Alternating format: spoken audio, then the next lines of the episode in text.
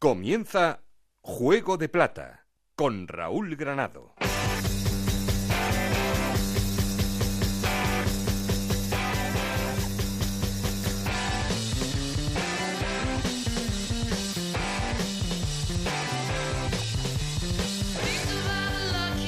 ¿Qué tal? Muy buenas, bienvenidos a Juego de Plata, el podcast de Onda Cero en el que te contamos todo lo que pasa en Segunda División.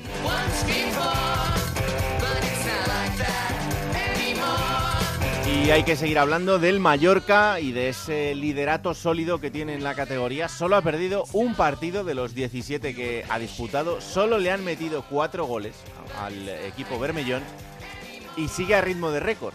No pierde desde la jornada 1 contra el Rayo Vallecano, el equipo de Luis García Plaza, que está ya a dos puntos por encima del todopoderoso Real Club Deportivo Español.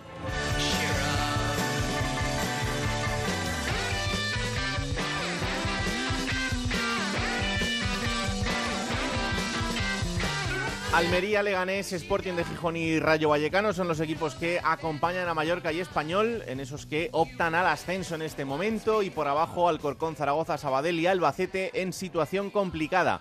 Hay que hablar una semana más de lo complicado del Albacete, que es el colista, y que veía cómo después de una nueva derrota caía su entrenador Aritz López Garay. Ahora, en la recámara, puede ser que el sustituto sea Alejandro Menéndez.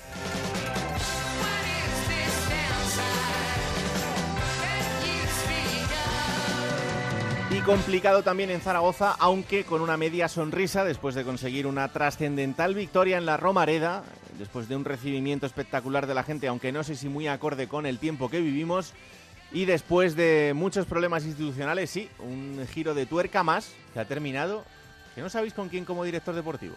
Mm, Miguel Torrecilla.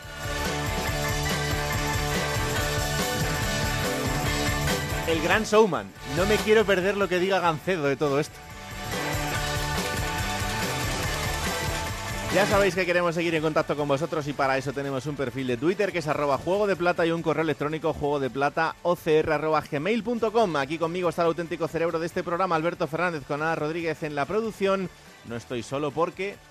Esto es Juego de Plata, el podcast de Onda Cero en el que te contamos todo lo que pasa en Segunda División.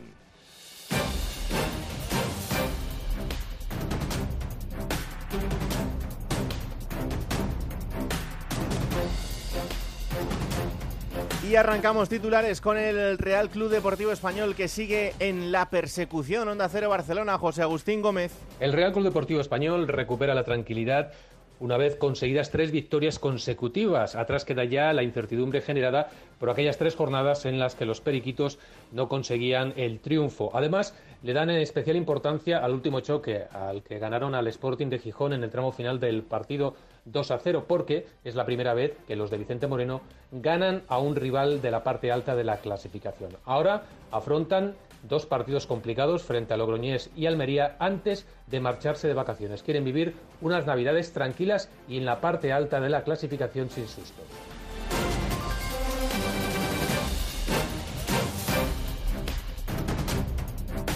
Y en Ponferrada, donde siguen ilusionados, son ya cuatro partidos sin perder. Roberto Ugarte, muy buenas. La Deportiva afronta la penúltima semana del curso futbolístico 2020 y lo hace en una dinámica positiva tanto de juego como de resultados. Los hombres de John Pérez Bolo han sumado 12 de los últimos 18 puntos en liza, además en una franja de competición compleja, con partidos intersemanales y ante rivales también importantes o que llegaban en buen momento de forma, como puede ser el Logroñés o el Leganés, uno de los gallitos de la competición. Afronta además el equipo berciano una semana por fin completa, con seis días de margen para preparar el encuentro. En este caso será el viernes en el Ancho Carro para jugar frente al Club Deportivo Lugo.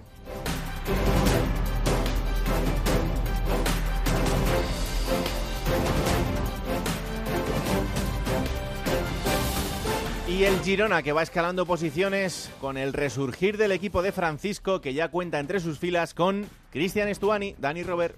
En Girona todo son buenas noticias y es que después de estas dos victorias el equipo se coloca a tres puntos de la promoción con un partido menos y con unas sensaciones cada vez más buenas. Además Francisco poco a poco va recuperando efectivos después de esa plaga de lesiones que ha tenido a principios de temporada. En el último partido en Albacete volvieron Nahuel Bustos y Estuani que una vez más tuvo molestias durante la semana y entró en el segundo tiempo, donde no marcó, pero se le vio muy activo. La próxima parada para los gerundenses, el Logroñés en Montilivi, este jueves, en partido atrasado de la jornada 2.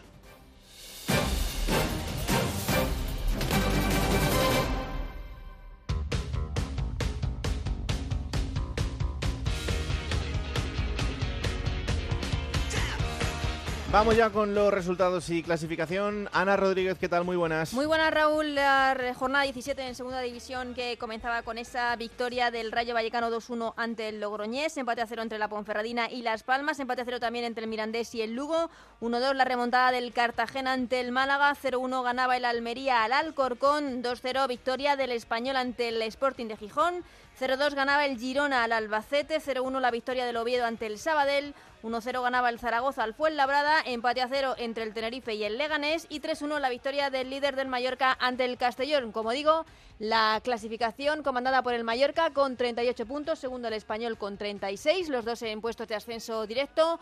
Almería y Leganés tienen 32 puntos, el Almería con un partido menos, Sporting de Gijón 28 y Rayo Vallecano 27 puntos, que son los cuatro equipos que jugarían los playoffs por el ascenso.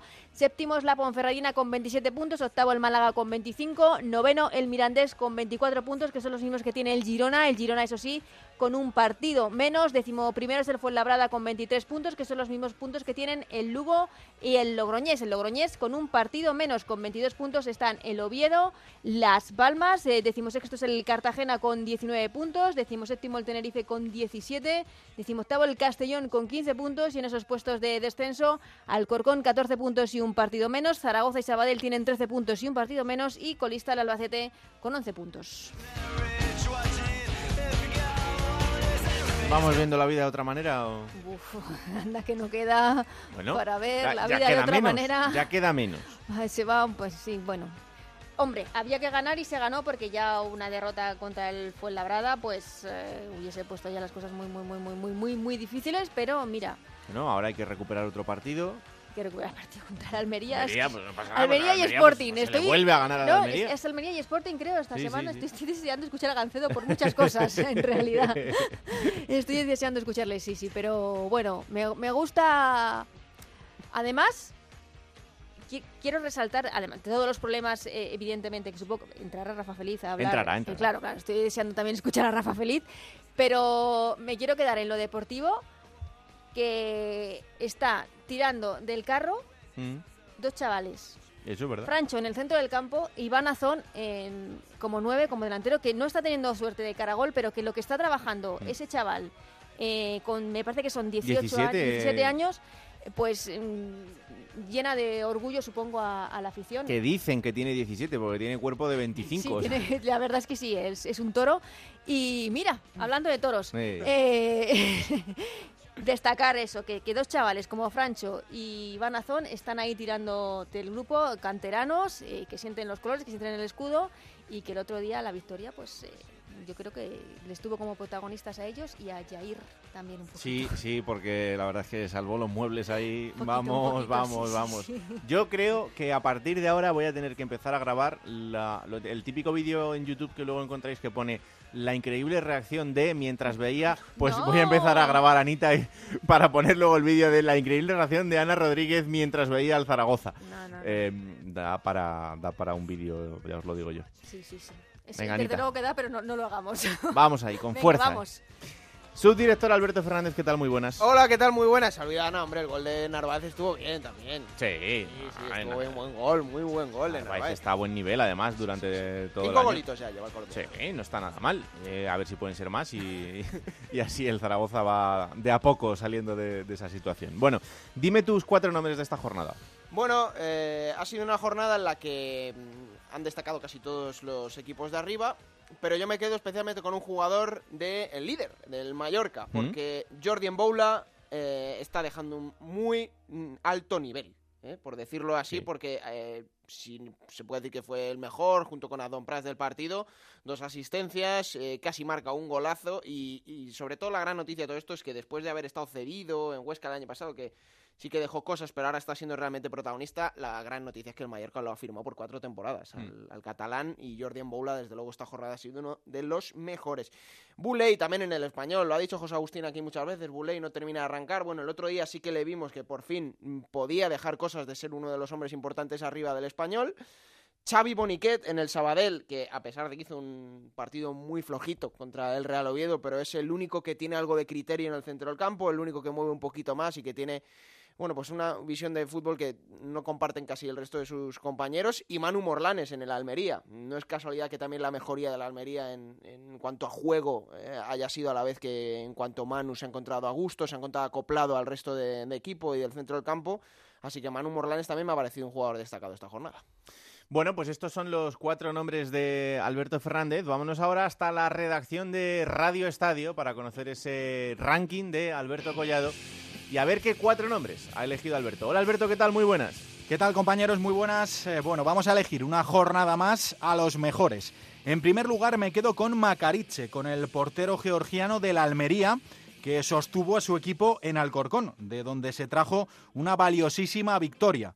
También en un partido de altos vuelos el que enfrentaba a Español y Sporting y no se decidió hasta el final, con dos eh, picotazos de Buley y de Darder. Me voy a quedar con Darder, con Sergi Darder por el gran partido del medio centro del Español. También me quedo con otro centrocampista, con Francho, en este caso del Real Zaragoza, el canterano del conjunto Maño que tiene muy buena pinta, de hecho está en el radar del Real Madrid, que parece que está muy cerca de lograr su fichaje. Y Francho, bueno, pues es una de las pocas notas positivas de este Zaragoza y este fin de semana lo ha vuelto a demostrar. Y también me voy a quedar con Alex Gallar, con el futbolista del Cartagena. El conjunto cartagenero estaba atravesando un eh, momento nefasto y llegaba a Málaga pues eh, para librar una batalla complicadísima. Y mira por dónde saltó la sorpresa, ganó el Cartagena y Alex eh, Gallar contribuyó, además de con un gol, pues con un gran partido. Así que me quedo con Macariche, con Darder, con Francho y con Gallar.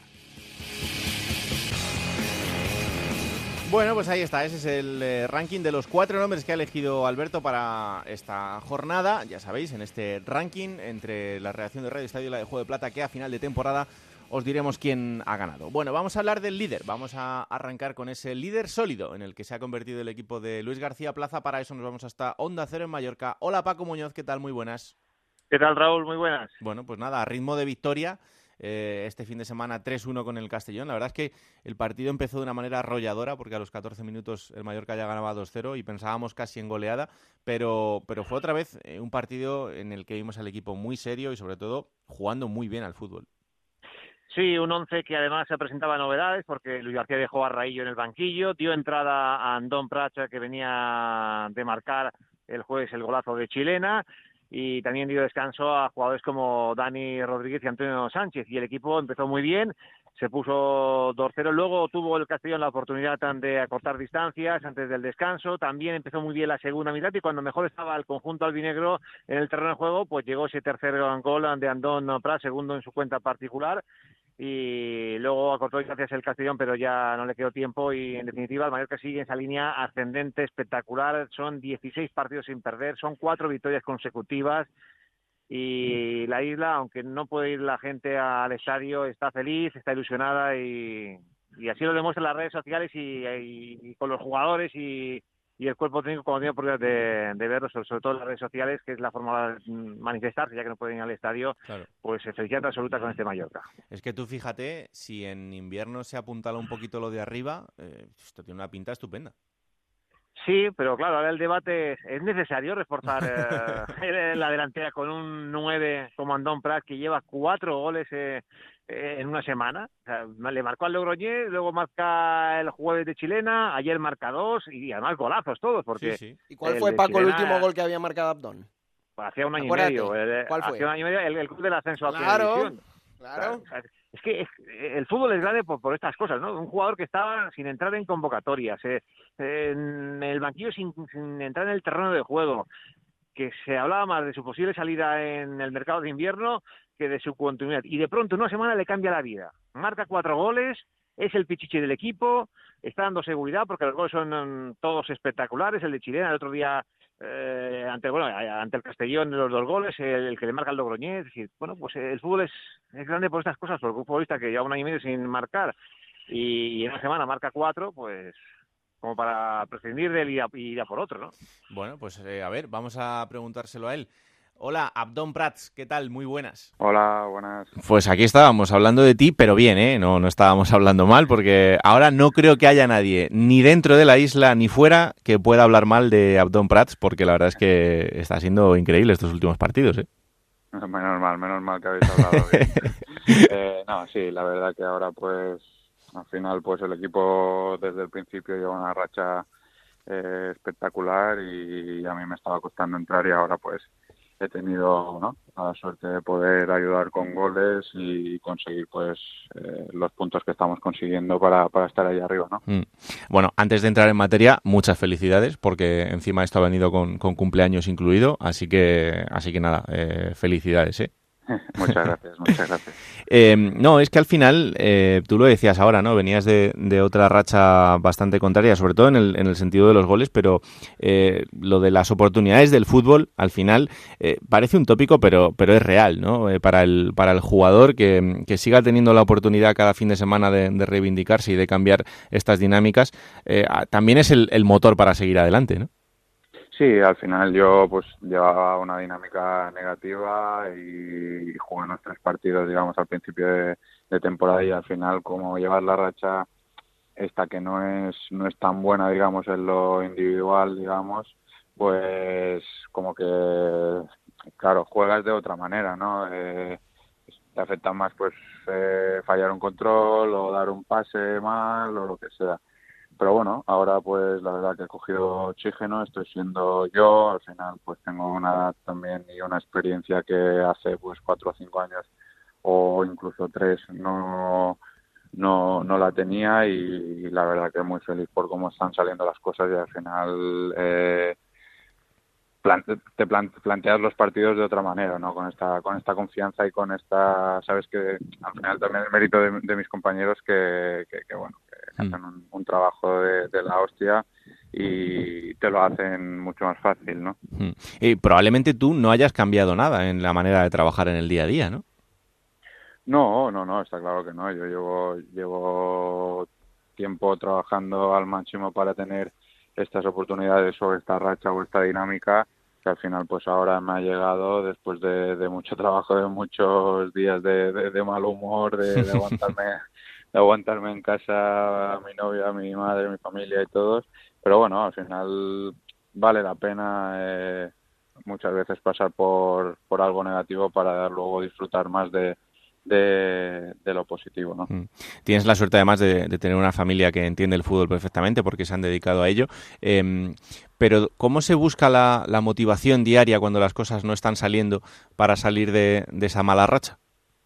Pues la verdad que es difícil, ¿no? Porque al final estás mucho tiempo, eh, digamos, va tal, venga, trabaja o o terminas el entreno y sabes que no vas a jugar el domingo y es difícil, ¿no? Eh, ponerte e ir a hacer un trabajo extra eh, al gimnasio y, y vas ahí, venga, va, tal, no sé qué, y te animas eh, interiormente para ir al, al gimnasio a hacer trabajo extra para ponerte pues más más en forma porque al final cuando no juegas eh, tus compañeros no hace falta que hagan tanto tanta tanto trabajo extra porque la, la hmm. competición ya te, te exige eh, pues estar a, bueno, estar al 100% y cuando, cuando juegas pues es diferente y planteas la semana diferente, ¿no?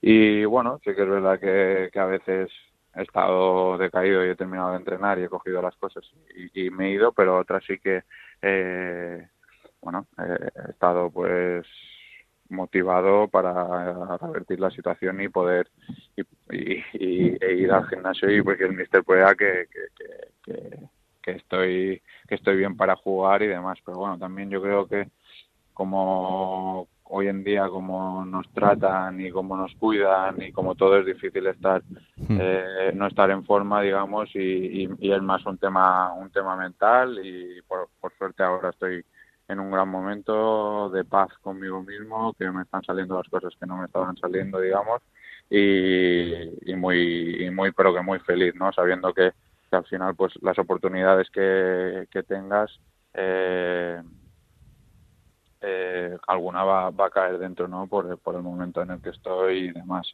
Antes tenías incluso hasta hasta miedo de, controlar un balón por si por si fallabas, ¿no? Porque al final la, la, la, confianza lo es todo y, creo que, que ver que, al final que puede ser útil y que puede ser importante y que la gente te lo reconozca y todo el cariño de toda la isla prácticamente y, de mis compañeros y del cuerpo técnico sobre todo pues pues pues espectacular y, te ayuda no claro es que eh, encima tú marcaste el, gol del ascenso en su día. No sé si esto también eh, te metió un poco más de presión no por lo que significa marcar un, gol así de importante. Para alguien además que, que, siente el Mallorca que sabe lo que es ese equipo lo que es, es la referencia de ese club. Y si después de aquello te sentiste un poco presionado también. No, la verdad que no, al revés, me dio una fuerza increíble. Yo, bueno, me lesioné la rodilla, estuve cuatro meses eh, parado, pero cuando volví incluso estaba con una confianza espectacular y cuando hubo el penalti que hicieron contra el Atleti, eh, que le hicieron ataque, yo lo cogí el balón y, y, lo tiré. Imagínate, después de cuatro meses sin competir ni jugar un amistoso ni nada, eh, imagínate la confianza que tenía. Al final, cosas del fútbol, pues puse el pie de apoyo demasiado cerca al balón y, le pegué un poco un, poco mordida y no pude no pude girar el tobillo para que fuera eh, por dentro del palo en vez de por fuera, ¿no? Pero pero son cosas del fútbol. Imagínate que yo estaba, vamos, estaba con con más fuerza que nunca. La verdad que no me no me causó ninguna presión como dices tú y, y bueno al final pues eh, yo creo que ahí pues cada uno tiene que saber aprovechar cómo, cómo están los jugadores y, y demás y sacarle el máximo provecho, ¿no? Porque mm. yo iba, digamos, eh, con, la con una dinámica positiva a pesar de que de que de que fallé ese, ese penalti pero estuve jugando bien y, tuviendo ocasiones y al final pues creo que no se aprovechó esa fuerza que tenía interior y esa ilusión y, y ese todo que es jugar en, en, primera división con el, con el club de tu vida. ¿no? Hmm. Eh, lo que es evidente es que la, alegría de los entrenadores no se puede disimular muchas veces. Y el otro día vimos un abrazo eh, que te daba el míster Luis García Plaza después de ese, de ese golazo frente a la Almería, eh, que deja muy a las claras que, él estaba deseando ¿no? que llegase este momento tuyo. Sí, yo creo que sí. Yo creo que él me veía entrenar y al final yo con tantos años que lleva en el fútbol sabe que yo le puedo dar le puedo dar bastante y no solo goles sino en cuanto a, juego y ayudar al equipo en trabajo y, bueno y, y, ser pues el no sé un poco el alma del equipo ahí dentro junto con, Manolo Raillo y toda esta gente no y el mister del otro día pues eh, bueno eh, está muy muy feliz por mí, muy contento y bueno, yo, yo creo que sabe que, que yo le, le puedo le puedo dar mucho y seguramente eh, está muy feliz por mí y por el equipo hmm. y por todo, ¿no? Yo creo que, que tenemos que seguir en esta dinámica, eh, trabajar igual y seguramente pues seguiremos en esta buena racha. ¿no? no es que el, arranque es espectacular. Eh, son 17 partidos, solo habéis perdido uno, que fue precisamente el primero contra el Rayo, y a partir de ahí no habéis vuelto a perder. Eh, es, un, es un arranque de muchísimo mérito, no solo por los números, sino también por los rivales, ¿no? Porque es verdad que vosotros tenéis un equipazo, pero eh, hay rivales este año de, una entidad enorme, el, español y el Leganés sobre todo, pero equipos que están entrando ahí como el Almería, el Sporting, el propio Rayo. En fin, que, esto va a estar muy competido y eso va a ser así seguro, pero que vuestro liderato es un liderato muy sólido. Sí, la verdad que al final está el año que ascendimos a primera, eh, la mirábamos los equipos que había en, en, la liga y decías, madre de Dios, ¿sabes? Que, vaya equipos tal. Y fíjate, este año la cantidad de equipos históricos que yo creo que llevan más años en primera que en segunda y, es una, liga que ya se está viendo con los números que estamos haciendo.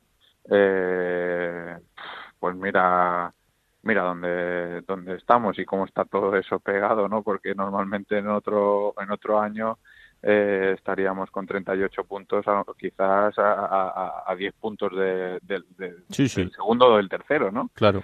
Pero bueno, al final esto es nuestra motivación, eh, estar ahí arriba entre los mejores y, intentar pues sumar de tres. Y si no se puede pues eh, sumar el punto que, que nos da que nos da digamos la federación o, la liga antes de antes de empezar el, el partido, ¿no? Claro.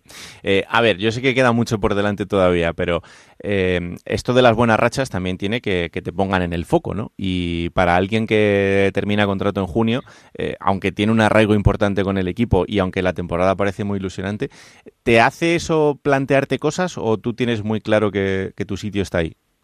No, a ver, sí que sí, al final el jugador quiere estar feliz, quiere estar a gusto, quiere jugar, quiere disfrutar como lo estoy haciendo estos tres últimos partidos cuando salgo al campo y sí que es verdad que, el 30 de junio yo termino contrato y a pesar de, de, bueno, al final mi, mi, sueño, cuando, ya lo dije hace cuatro años, es, es retirarme aquí o estar lo, los máximos años, digamos, en el club de, de mi tierra, de, mi mm. vida, donde, donde mi familia, mis amigos y yo, pues, eh, amamos y aparte eh, que, está, que estás sabes que estás en casa y eso es impagable digamos. Claro.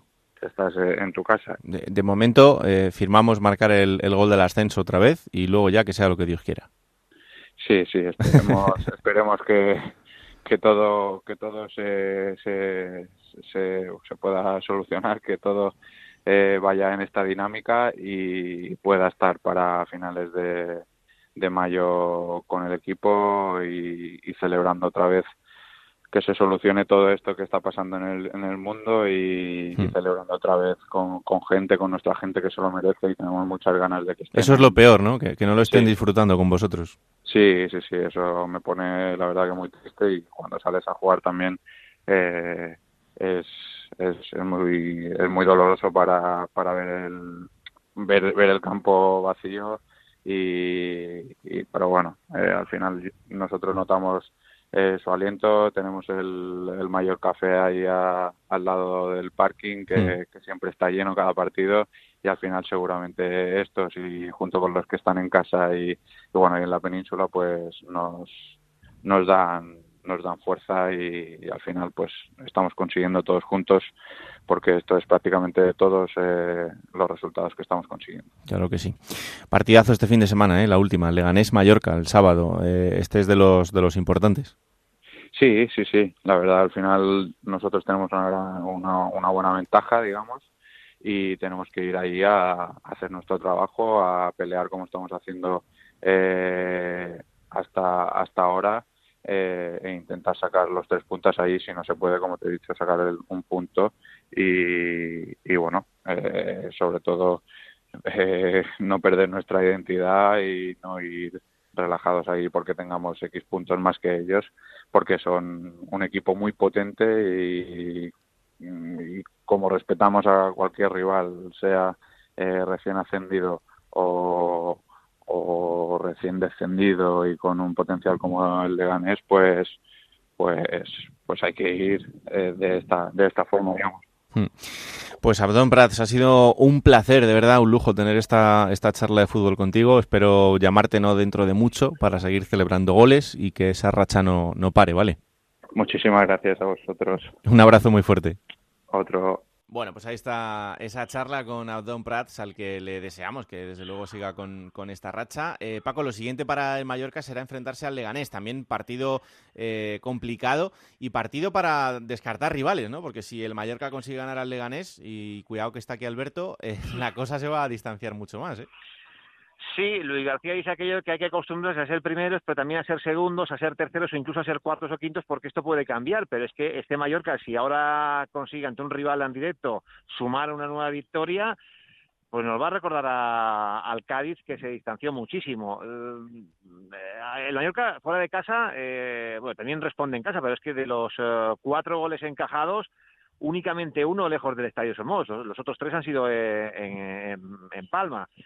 Mm, empató en el campo del español, ha ganado en Almería. Es que ahora mismo la, la, la, la afición, el vestuario, no le pasa otra cosa por la cabeza que sumar los tres puntos ante el Leganés de Pello y Martí. A ver, es verdad que el Leganés es el, el mejor equipo local de la categoría. Pero ha entrado un poco en irregularidad. Eh, No, no entra en irregularidad. Si es que el, el Leganés de Martí lleva jugando mal o, o No, no, un pero juego yo- ramplón no. toda la temporada. Yo no me refiero al juego, me refiero a los resultados, porque es verdad que en el juego eh, más o menos Sí. ha mostrado lo mismo, siempre, y ha ido ganando y ha ido sumando puntos. Pero es verdad que eh, ha habido partidos en el que eso le ha valido para ganar, y el otro día, por ejemplo, con el Tenerife, es verdad que te anulan un gol, pero el gol era fuera de juego, Sí. eh, pero tampoco generas mucho más. Os doy, os, doy, os doy mi opinión, Sí, claro. y yo sé que va a ser, eh, bueno, pues eh, que no le va a gustar a Pello y Martí. Más en al que, no hay, al, que no hay al que no hay que cuestionar, que jugó hasta los 40 años, pero vamos a ver, en esta segunda división y sobre todo y también en primera, es decir, la experiencia en la vida es fundamental. A Pelluir Martí, por las circunstancias, se le han dado equipos muy potentes, Sí. recuerdo el Girona con Estuani, recuerdo el Deportivo La Coruña, Bueno, a los, a los dos los mete en playoff. Eso es verdad. Sí, A los sí, dos los mete en sí, playoff. Igual que sí, al Tenerife, pero- que no era potente Vale. y es con el que mejor lo sí, hizo. pero con ninguno consigue el objetivo. No. Y entonces eh, tienes ahora un entrenador como Luis García, que tiene una mayor experiencia, y yo creo que la diferencia en la segunda división y en la primera muchas veces está en eso, en, los entrenadores. Si el entrenador tiene eh, sabe manejar y tiene más experiencia, y Martí seguramente será mejor entrenador dentro de 10 años que ahora. Y a lo mejor le está pasando factura pues eh, esa falta de experiencia en momentos como cuando estuvo en el Deportivo de La Coruña o, o en el Girona, y no sé si ahora en el Leganés. Sí, Igual el- el- y... El problema Pero- que tiene es que a Luis García le hemos visto una evolución en el Mallorca. Le hemos visto una evolución de juego en el Mallorca hasta la jornada 17, que es la que estamos ahora en el Leganés, ¿no? Y Martí, que también tiene un problema con aceptar las críticas, no las acepta. Eh, estamos viendo un juego de Leganés ramplón. El Leganés no transmite nada, no te dice nada, no parece tener una idea clara de juego. ¿Que saca los partidos adelante y gana partidos? Sí. Hombre, también faltaría más con la plantilla que tiene el Leganés. Si hablas, Pero si hablas- si hablas precisamente por eso, porque tiene una... Es que no sé, es de las tres mejores plantillas de la categoría, la del Leganés. y, y el, y- Dep- y y no el demuestra. deportivo y el, y el deportivo no era de las mejores de la categoría y el Girona no era de las mejores de la categoría. sí, Paco, gente- estoy de acuerdo contigo. Hablas con gente de fútbol y la diferencia está en, en que Pello y Martí ha tenido grandísimos equipos sin experiencia. Todo, Y- dicho todo pero esto, eh, capaces el Leganés de ganar, porque si hay un partido, y esto es, esto es verdad, el mejor partido del Leganés esta temporada ha sido contra el Español. Mm. Si hay un partido en el que los jugadores del Leganés estaban motivados fue contra el Español, y ganaron al Español. Pero parece que es que al Leganés no le motivan los Tenerife, los eh, Ponferradina, los Logroñés, parece que estos no le motivan. Pero igual llega el sábado contra el Mallorca, están motivados Sí. y ganan. Y repito, es el mejor equipo local de la categoría, ¿eh? Bueno, Tiene Sí. un plantillón y una, una plantilla para estar ahí. Y de hecho Luis García lo reconoce. Es que por presupuesto, eh, por presupuesto, con las ventas de la pasada temporada, el Leganés tiene pues eh, ese límite salarial mucho más alto que el Mallorca. Eh, y tiene una gran plantilla. Veremos. Es un partido que esta segunda división siempre decimos que puede pasar cualquier cosa. Cuando se enfrentan dos equipos de este nivel, pues eh, mu- eh, con, mal motivo. Puede pasar eh, que gane uno, empate, no gane el otro. Pues sí, se viene partidazo, lo viviremos en Radio Estadio y os lo contaremos aquí la próxima semana. Paco, un placer y muchas gracias como siempre. Un abrazo. Venga, un abrazo. Hasta luego. Chao, chao. Vámonos hasta Gijón, porque el Sporting caía este fin de semana en el partidazo de la jornada con el Real Club Deportivo Español y caía 2-0 en Barcelona. Gijón, Juan Gancedo, ¿qué tal? Muy buenas. Hola compañeros, muy buenas. ¿qué ¿Tú, tal? tú contra Martí tienes algo así para empezar? Digo. No, no, no, no, no Vale, me he hecho nada. Perfecto, este no está en, eh, en la libreta, en la libreta negra de Gancedo no está Pep Lluís Martí. Ahora, No, no. denle tiempo, eh, que esto es cuestión de, de jornadas. Tampoco estará David Gallego. No, no, ni muchísimo Ah, por menos. Hombre, por favor. No, no, no. Va, va. Bueno, vamos a empezar por lo importante, que es lo que pasó en ese partido. Eh, bueno, eh, era un, un partido a, a cara o cruz y al, al Sporting le salió cruz, pero yo creo que con cosas positivas que, que rescatar, que seguro que vas a hacerlo tú. Sí, bueno, se le hizo un poco largo el partido al Sporting en Barcelona. Eh, yo creo que en otras circunstancias, si el equipo no venía de jugar tanto miércoles-domingo, miércoles-domingo, que en el caso del Sporting le penaliza bastante por la plantilla corta que ya hemos comentado otras veces, quizás hubiera aguantado.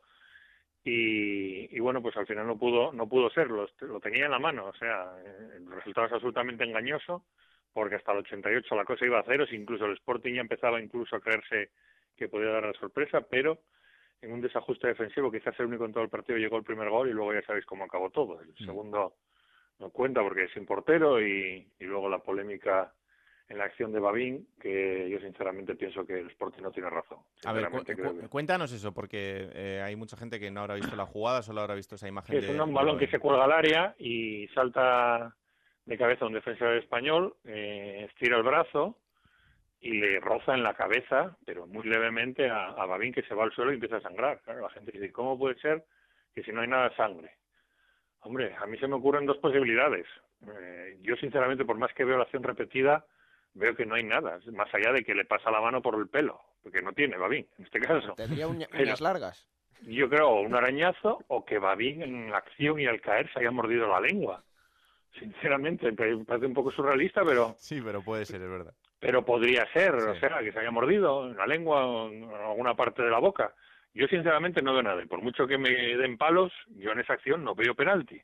Sí es verdad, sí es verdad que hoy en día estamos acostumbrados a que cualquier jugada, cámara lenta, despacito, si veis que hay contacto, eh, muchas veces el VAR diga, pues sí, sí, puede ser, vaya usted a verlo y, y, y pite penalti. Mm. En este caso al árbitro no le dijeron ni que lo fuera a ver, quizás ese es el error, que lo vaya a ver y que se ratifique en su decisión de que no hay nada.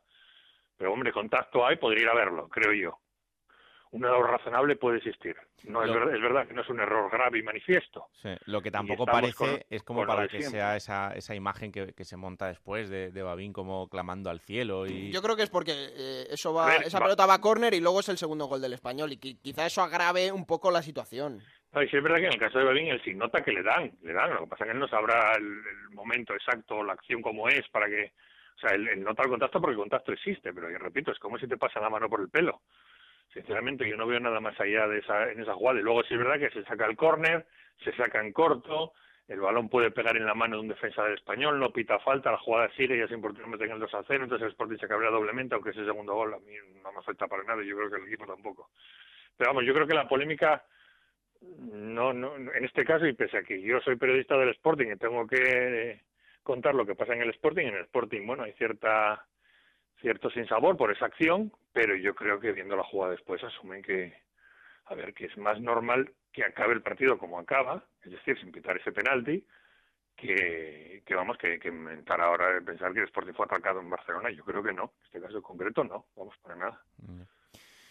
Bueno, eh, lo cierto y verdad es que el Sporting eh, caía en este... Ah, por cierto, una cosa, eh, ¿lo de Pedro Díaz era simplemente por esas rotaciones o hay algo más?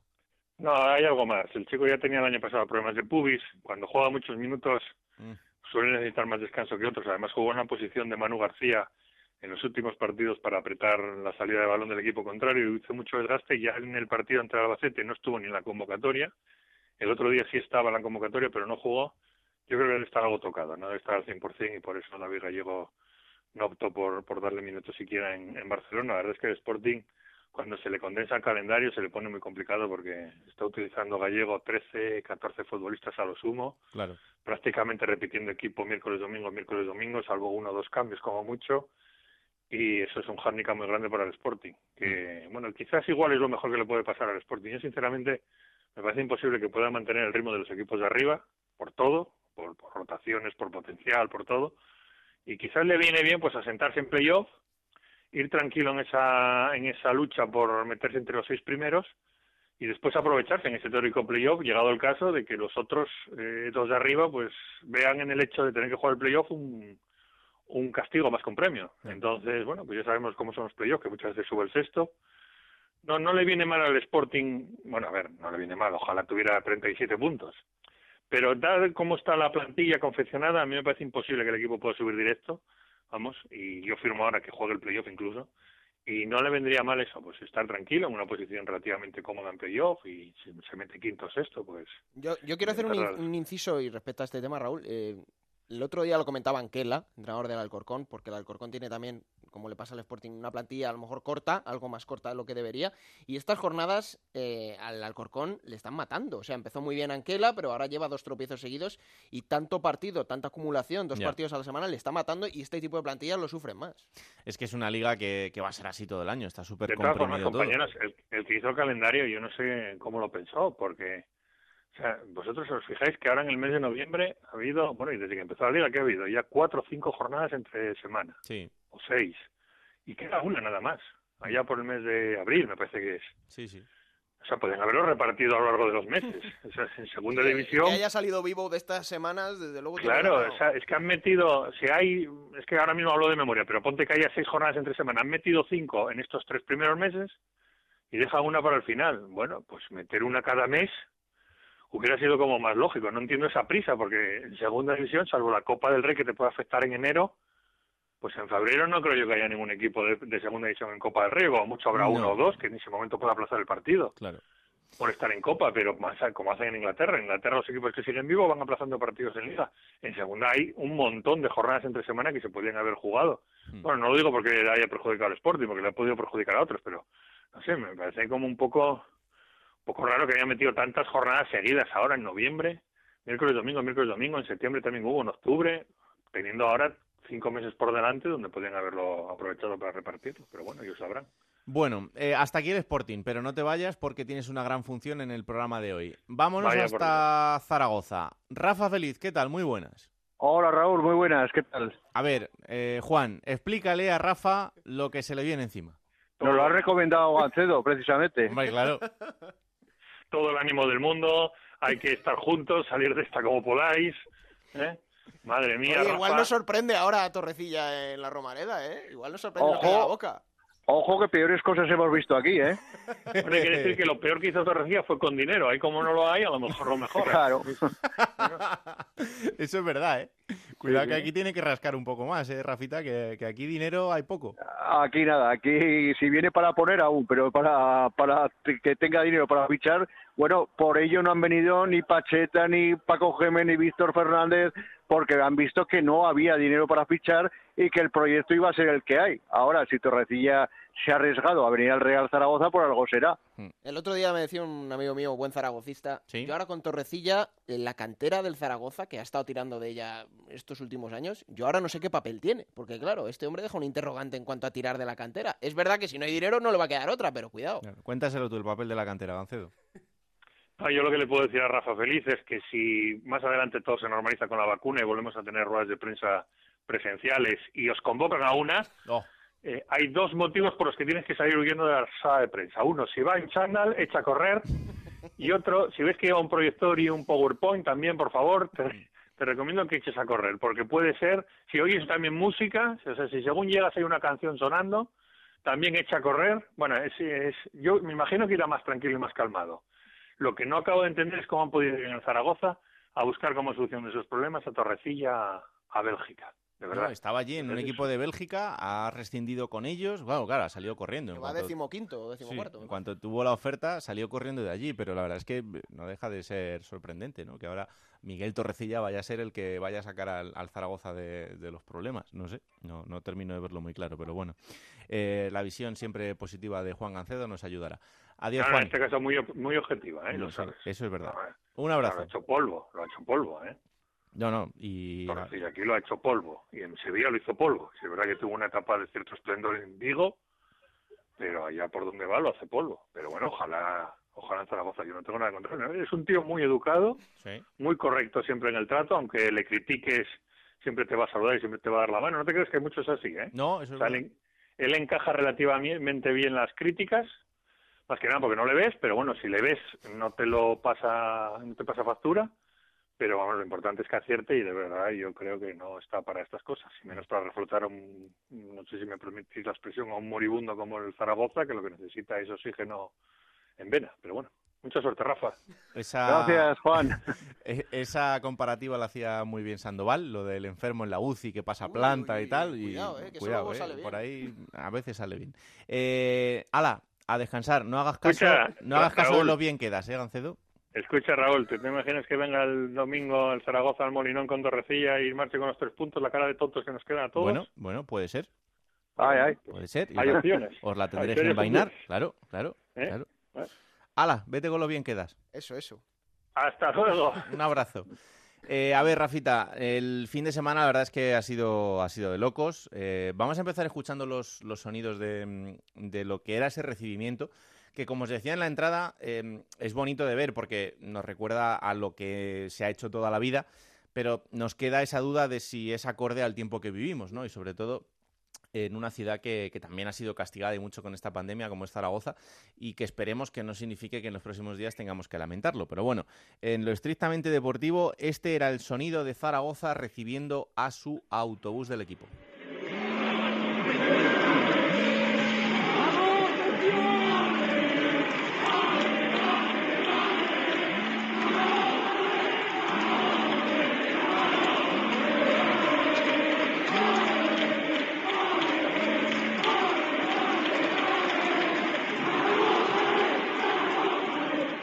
Esta era la misma afición diciéndole las cosas muy claras a la directiva.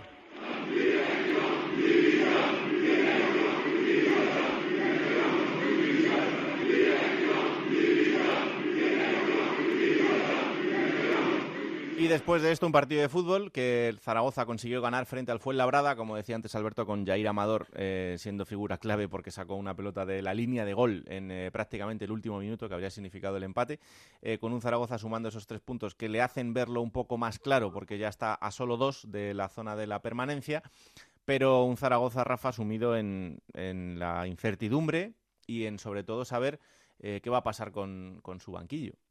Sí, efectivamente. el triunfo del, del pasado domingo del, Zaragoza ha sido agua bendita para el equipo porque además jugó su mejor partido en lo que va de temporada en esta mm, segunda división de la mano de Iván Martínez, que de momento pues se ha ganado la permanencia en el banquillo, primero porque no la ha querido coger otro y segundo porque eh, consiguió una victoria, si no las urgencias todavía serían más grandes. Pero cuidado que mañana vuelven a jugar en Albería donde juegan un partido de los aplazados de las primeras jornadas, por acabar más tarde la liga los dos, tanto Almería como Zaragoza, y por lo tanto otro examen de, de, fuego para el técnico, para Iván y para el equipo. Lo cierto es que antes hablabais del tema de la cantera, yo creo que mejor que Iván Martínez, que ha sido entrenador de los cadetes, de los juveniles y ahora era del filial, mejor que nadie para conocer a todos esos chavales que están surgiendo. Y ahí está el, el caso, por ejemplo, de Francho Serrano, con el cual ya se está empezando a llegar a un acuerdo total y definitivo con el Real Madrid para que milite en el Club Blanco las próximas cinco temporadas, aunque continuaría cedido en el Real Zaragoza, como ha pasado en casos como Vallejo anteriormente, el propio Soro, y ahora es el, el turno para el centrocampista Francho Serrano, que va a convertirse en jugador del Real Madrid. Yo ojo a otro delantero que ha sacado también, Iván Martínez, que es el delantero Iván eh, Azón, que hace compañía a Narváez el pasado fin de semana, vaya partidazo que jugó el chaval también, se dejó absolutamente todos los 90 minutos y es otro jugador con un gran futuro. Y todavía queda otro que se llama Carbonel, que lo dejó en el banquillo con 17 años, que lo conoce muy bien de juveniles, que es de etnia gitana y que está llamado a ser otra de las figuras del, del equipo porque además anota muchísimos goles en categorías inferiores. Evidentemente habrá que verlo como hace en, en categorías más altas, pero como bien decías, el caso de Jair, el salvó el otro día un gol fundamental, fue una de las apuestas personales del Lalo Arantegui que lo llevó al Huesca hace tres años y que ahora lo había traído al Real Zaragoza y que por las lesiones todavía no ha rendido conforme se espera de él. Por lo tanto, el Zaragoza con un mar de dudas en lo deportivo y también en lo extradeportivo, porque evidentemente Torrecillas va a tener mucho trabajo en este mercado de invierno para fichar eh, un volumen de 6-7 jugadores, que es lo que pedían todos los entrenadores con los que se ha hablado para que vinieran al Real Zaragoza y que no han llegado. Bueno, pues eh, muy atentos a esta semana porque, como bien decía Rafa, primero Almería y después Sporting son los dos partidos que tiene el Zaragoza en, esta, en este sprint de semana y si consigue rascar algo, pues la verdad es que la situación cambiará y mucho. Son rivales complicados, pero oye, ¿por qué no pensar en que esta buena dinámica que empezó el fin de semana pueda continuar en estos dos partidos? Y os iremos contando lo que pasa en nuestra deportivo, que está siendo casi más importante que lo que pasa en el césped. Rafa, un placer como siempre. Un abrazo muy fuerte. Un abrazo para todos, gracias. Chao, chao. Vamos hasta Albacete, donde las cosas eh, están más complicadas todavía, porque el Albacete es el colista, caía este fin de semana y esa derrota frente al Girona eh, significaba la destitución de Aritz López Garay. Eh, quiero saludar a nuestro querido compañero de AUPA Alba, Juan Pablo López. Hola Juanpa, ¿qué tal? Muy buenas. Hola, buenas, ¿qué tal? ¿Cómo estás? La verdad es que las cosas no andan bien. Eh, esto se veía venir desde que arrancó la, temporada. Aquí, tanto Collado como tú nos lo habéis dicho ya a las claras desde que arrancó la liga, porque la plantilla es lo que es, pero, pero bueno, se ha confirmado esa destitución de López Garay y ahora pensando en el futuro. Así es, bueno, no solo se confirmó, bueno, se confirmó la, como tú dices, la destitución del, entrenador de, Garay, también durante la semana que ha sido bastante convulsa por aquí por Albacete, eh, Mauro Pérez, el director deportivo que bueno que ha estado durante las últimas dos temporadas, también ha dejado el club, eh, puso su cargo a disposición del club y bueno fue fue destituido. Y bueno, pues ahora ha llegado un nuevo director deportivo, Tony Cruz, eh, el canario, con nuevas ideas, nuevos nombres y con un nuevo entrenador. Ya ha tomado en tan solo unos días dos decisiones. La primera, eh, dejar a López Garay frente al Sporting y frente al Girona con el resultado de un punto de seis, un empate y una derrota. Y ya la última derrota, como tú decías, este domingo frente al Girona, propició la destitución del, del, entrenador. Dos decisiones muy importantes y ahora pues parece que ya tiene que tomar la tercera, que es el nuevo entrenador, y parece que ya hay nombre. Parece que Alejandro Menéndez, el asturiano, Hmm. va a regresar al fútbol español y podría ser en las próximas horas eh, entrenador del Albacete. Cuidado que Tony Cruz, el nuevo director deportivo del Alba, es el que en la Unión Deportiva Las Palmas fichó a los Aquilani, Remy, todos estos. Lo que pasa que ahora intuyo, Juanpa, que tampoco hay mucho dinero en caja aquí. Bueno, ese es el gran problema ¿no? que, que tiene ahora mismo el Albacete. Si en la parcela deportiva las cosas son bastante complicadas, en la parcela económica es donde los directivos eh, van a tener que hacer eh, encaje de bolillos, por así decirlo, para no sé, reestructurar un poquito la- lo que viene siendo la, la plantilla del Albacete Balompié, porque se ha visto desde el principio que no estaba bien confeccionada, que eh, la crisis económica había afectado a todos los equipos, pero es que el Albacete se ha reforzado bastante, bastante mal en este mercado de fichajes de- del verano. Mm. Ahora, eh, caso complicado, pues eh, traer cuatro o cinco fichajes, pero además para que tienen que ser de rendimiento inmediato, no vale esperarse a febrero para que empiecen a jugar. Bueno, pues lo próximo para el Albacete será medirse al Castellón, eh, así que partido absolutamente trascendental, porque si gana el Castellón, pues le meterá el agua en casa y, y podrá salir un poco y sacar la cabeza de, de esa posición de colista que ahora- ahora mismo ocupa el, el equipo manchego. Así que atentos estaremos a lo que pase. Juanpa, un placer y muchas gracias como siempre. ¿eh? Un abrazo muy fuerte. Un saludo para todos. Plata o plomo. Soy el fuego que arde tu piel. Soy el agua que mata. Pues tú me dirás. Hombre, la plata. Fíjate que. Además, como. Estaba esperando a ver si lo incluía Collado. Sí. Pero no lo ha incluido. Así que voy a aprovechar. Y como para hacer el programa redondo, redondo, redondo ya, Mm. la plata yo creo que tiene que ir para Don Prats. Un jugador que se ha reinventado, que ahora mismo ha encontrado su punto de forma idóneo, que en segunda división a lo mejor decía, en la primera se le quedaba grande, en segunda división es un delantero de muchas garantías, que está haciendo goles y que encima ha sido el protagonista del programa Raúl, así que la plata no puede ir para otro que no sea Don Prats. ¿Y el plomo? El plomo, pues mira, estábamos hablando del Albacete, hay un jugador que yo el otro día observaba cómo ha caído de nivel, qué bajo está ahora mismo Román Zozulia.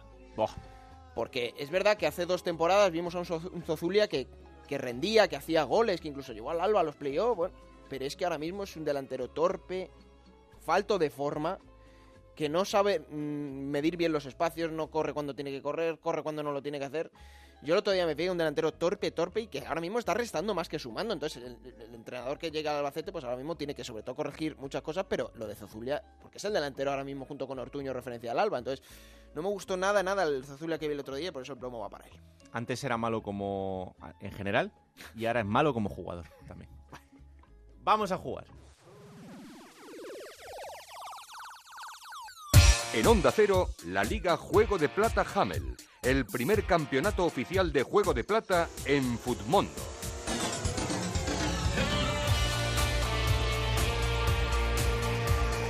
Voy bastante mejor. A ver. 48 puntos. Bueno, bueno, bueno. He tenido un problema que fiché a Dimitreski y Zasca. Cuatro Hombre. partidos de sanción. Eh, Pues ahora tienes que poner a Luca. Entonces, bueno, tendría que fichar a Luca Zidane, pero... Además es baratito. Pero ya veremos si lo Está bien, está bien. Yo he hecho mi peor jornada en las últimas cinco. Ah. Llevaba una buena racha, he hecho 54 puntos. Bueno, me ha salvado 7 puntos de Borja López, 6 puntos de Arnaiz, bueno, pero muchos 6, tengo muchos 6, 54 puntos.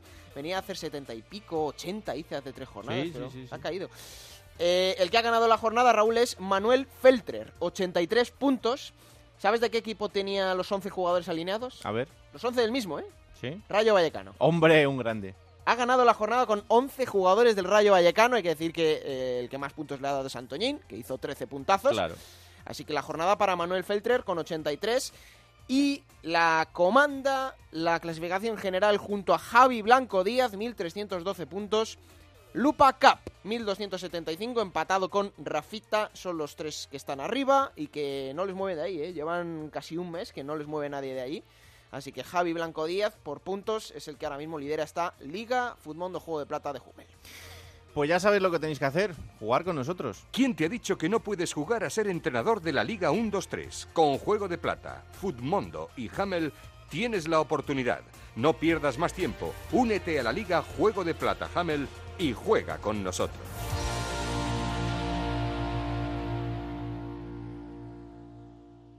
Y ahora cogemos esa máquina del tiempo que pilota Pablo Llanos para traeros los mejores momentos de los equipos de la categoría. Esta semana ha elegido el Málaga.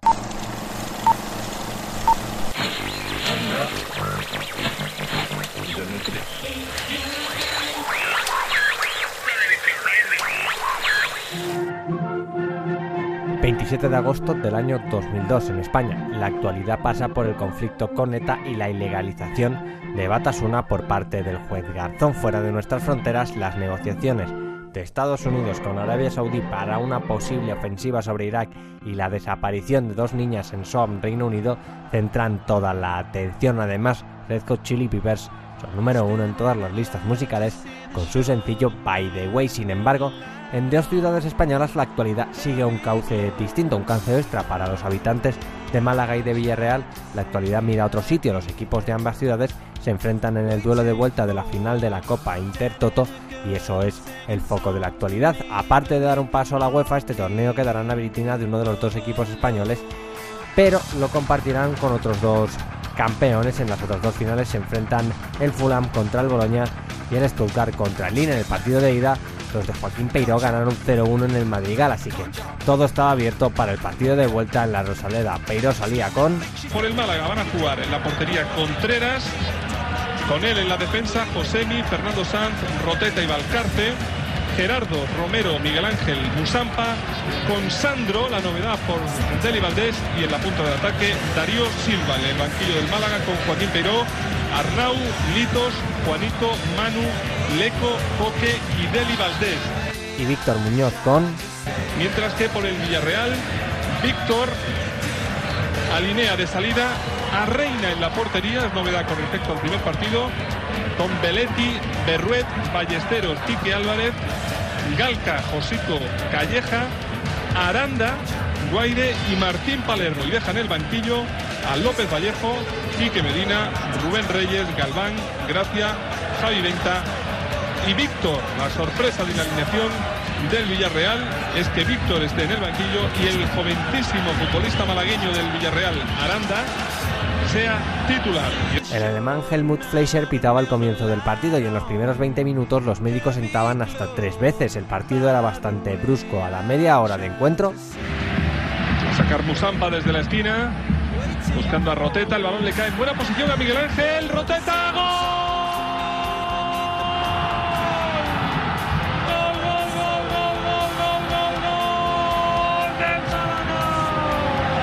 El descanso llegaba y los Broguets veían lejos su machada. En la segunda parte el encuentro no cambió. Sin embargo, el Villarreal acortaría distancias. Ha tocado Martín Palermo, el balón llega hasta Aranda, gol, empata el Villarreal, marcado Aranda, delantero malagueño del Villarreal. Pues fíjate, mientras antes se dice que estaba muy bien, muy equilibrado todo el Málaga, esta indecisión a última hora en balón al interior del área de, de Fernando Zan a la hora de despejar, ha dejado muerto el balón prácticamente en el punto de penalti eh, ante la media salida de Contreras para que el malagueño del Villarreal, Carlos Aranda, elevara el balón por encima de Contreras hacia el fondo de su red. El marcador no se movería más y el Málaga sería campeón de la Copa Intertoto junto al Stuttgart y al Fulham. Los malacitanos empezaron así un idilio con las competiciones europeas que le dieron grandes noches, pero eso es otra historia.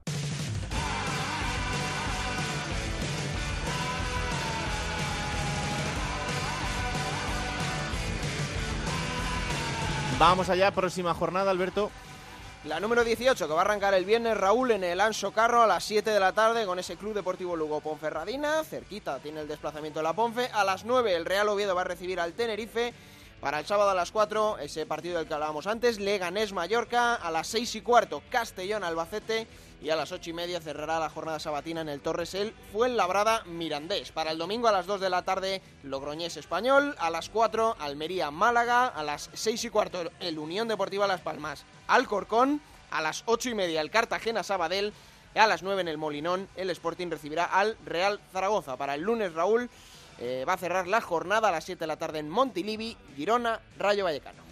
No te ahogues tampoco. salido ¿eh? vivo, ¿eh? Te ahogues tampoco. Ha salido airoso. Salido sí, vivo, es que no daba un salido duro por ti, pero, pero sí, sí, ha salido airoso. Señores, esto es Juego de Plata. Disponible cada martes a partir de las 5 de la tarde en Onda 0.es para que os lo descarguéis y le digáis a todo el mundo que existe este bendito programa que hacemos con tanto cariño. Que la radio os acompañe. Chao.